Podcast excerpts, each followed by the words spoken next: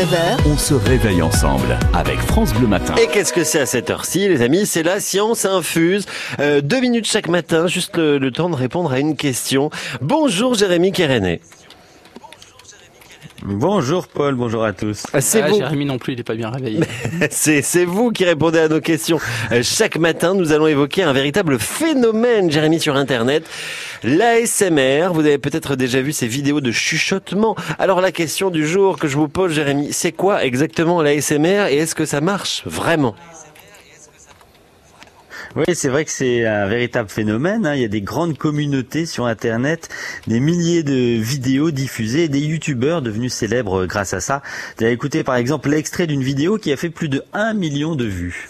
J'ai apporté plein plein de déclencheurs que je vais venir utiliser tout près des micros. Alors c'est quoi euh, l'ASMR hein? C'est un, un acronyme anglais que l'on pourrait traduire par réponse autonome sensorielle culminant.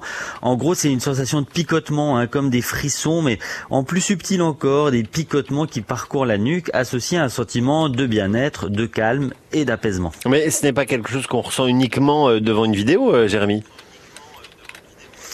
Non, un soir d'été en regardant les étoiles, hein, si votre amoureux ou votre amoureuse vous a susurré le nom des constellations, bah, vous avez peut-être déjà ressenti la même chose. hein.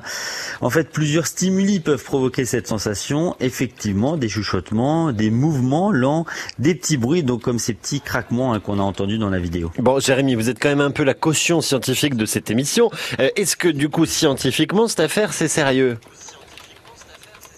Les chercheurs en psychologie ou en neurosciences se sont penchés que récemment et rarement sur la question. Il semblerait déjà que tout le monde ne soit pas sensible à la SMR. Hein. Certains auraient même tendance à être énervés plutôt que détendus par ce genre de chuchotement.